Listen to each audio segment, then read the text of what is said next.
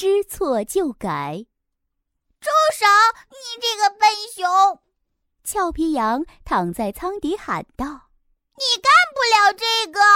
卡丘熊毫不理会，他握住遥控手柄，用力一按，想让飞碟飞得更高。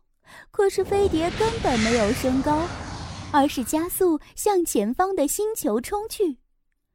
眼看飞碟就要直挺挺地撞上了前方的星球了，卡丘熊急得不知所措，将手中的按钮一通乱按，慌乱之中打开了飞碟的玻璃罩。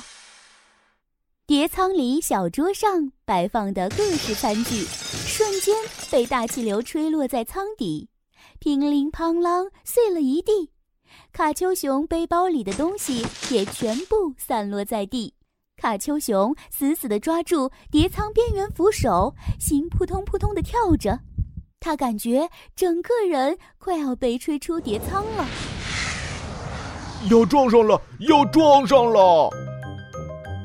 卡丘熊失声大叫起来。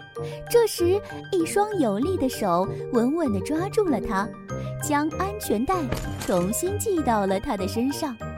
原来是俏皮羊，他不知哪里来的力气，迎着风站住了。接着，俏皮羊握住了方向舵，又麻利地调转了方向，接过卡丘熊的遥控手柄，将玻璃罩放下。眼看就要撞上星球了，卡丘熊的心都提到嗓子眼儿了。就在千钧一发的时候，飞碟调转了方向，速度也趋于平缓，与前方的星球擦身而过了。卡丘熊长舒了一口气，他看着一片狼藉的飞碟，羞愧难当。垂头丧气地拿起扫帚，将碟舱整理干净，断断续续地低声说：“对不起，俏皮羊，破碎的餐具我会赔给你的。我当时就是太想开飞碟，没想到，你能原谅我，还跟我做好朋友吗？”卡丘熊哽咽的有点说不下去了。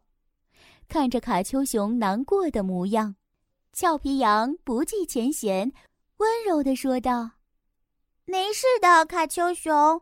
等到了太空的平稳区域，我再教你开飞碟吧。”这番体贴的话语感动的卡丘熊说不出话来，只用爪子背儿抹去一两滴眼泪。善解人意的俏皮羊把眼光移向了别处。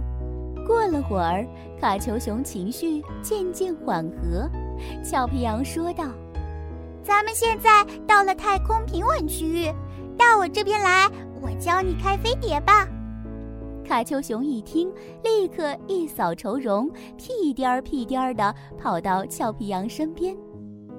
不要小看这个遥控手柄，它上面的每个按钮都有大功用。俏皮羊边说边示范。俨然一副小老师的模样。